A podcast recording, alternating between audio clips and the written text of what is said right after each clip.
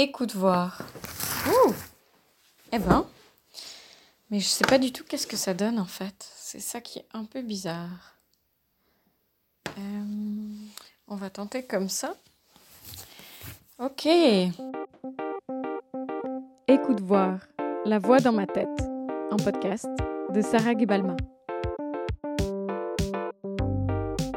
Écoute voir. Ce journal de bord mental avait pour but de documenter tout ce qui me traverserait l'esprit en 2021.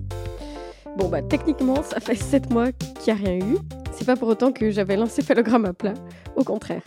Alors pour fêter la fin de ce format, tu l'auras compris, mais aussi de cette année, on va faire une petite liste à l'ancienne des choses que ce podcast et cette année, forcément, m'aura appris. Point 1. L'ambition, c'est super, mais tester, c'est encore mieux. Dans la vie, j'ai un peu deux moods. Soit je fonce, soit je chill. Concrètement, je me suis clairement lancée dans ces épisodes hebdomadaires à un moment où j'étais dans la première configuration. Le problème, c'est que réfléchir, écrire, enregistrer, en plus d'autres activités, ça laisse pas beaucoup de temps au chill, qui est justement mon deuxième mood privilégié.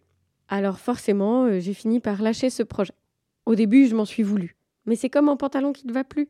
T'as beau essayer de rentrer dedans, et des fois ça marche pas. Enfin, tu peux, mais ça va potentiellement être foireux. Alors, a posteriori, je me dis qu'au moins, j'ai osé essayer un nouveau truc, me mettre en scène, écrire, nourrir ma créativité et tester des idées et des envies. Point 2. Arrête de te prendre au sérieux. S'il y a bien une question que je me suis posée en commençant ce journal de bord, c'est qu'est-ce que les personnes qui écoutent vont bien penser de moi? Toujours ce bon vieux réflexe de chercher la validation, l'ultime tapote sur mon épaule. Est-ce que j'ai le droit de raconter ce qui se passe dans ma tête? Est-ce que vraiment ça va intéresser quelqu'un? Est-ce que j'ai l'air cool? Une grande probabilité étant quand même que j'ai l'air chelou à personnifier mon cerveau. Bref, j'étais très flippée.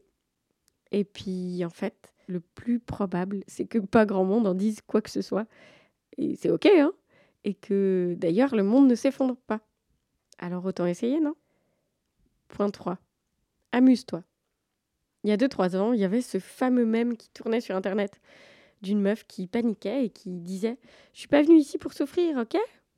Alors, comme tout le monde, j'ai beaucoup ri. Maintenant encore, je me marre, j'avoue. Mais je suis aussi persuadée que c'est du génie cette phrase.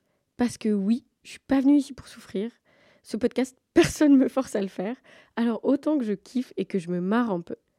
Et c'est ce que j'ai fait en faisant des blagues de merde, parfois, souvent, en cherchant des métaphores. Et ça, ça me reconnecte à ce que j'aime, au fond.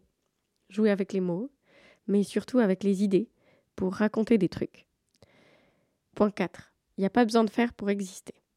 Il y a un truc super bizarre quand tu crées des choses, c'est qu'en fait, la plupart du temps, à la fin de la journée, rien n'a changé. Si rien n'est publié, c'est comme si ça n'existait pas. Ça paraît con, hein, mais ça m'a bien fait galérer.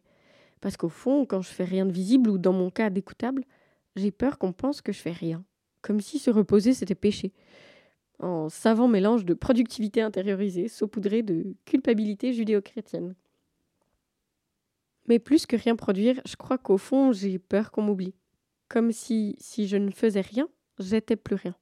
Alors, cette année, je me suis entraînée à arrêter de m'agiter pour montrer, prouver. Et dans un livre que j'aime énormément, il y a une phrase qui m'a vraiment touchée. Et c'était il faut beaucoup de silence pour entendre un bruit. Et pour moi, c'est vrai. Il me faut du calme pour laisser de la place aux idées pour émerger. Alors, euh, j'en ai fait. Je me suis laissée m'ennuyer. Et quand l'anxiété se calme, quand ma respiration s'apaise, quand mon cerveau s'aère, je peux juste être. Plus besoin de tout documenter. Et c'est bien ce que je me souhaite, de continuer à faire en 2022, tester des trucs créer, m'amuser, raconter des histoires, m'aérer.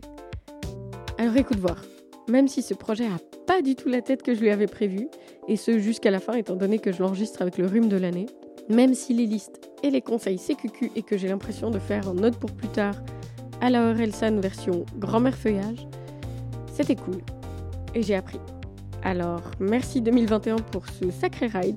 Au fond, j'ai hâte de la suite. Et peut-être que toi aussi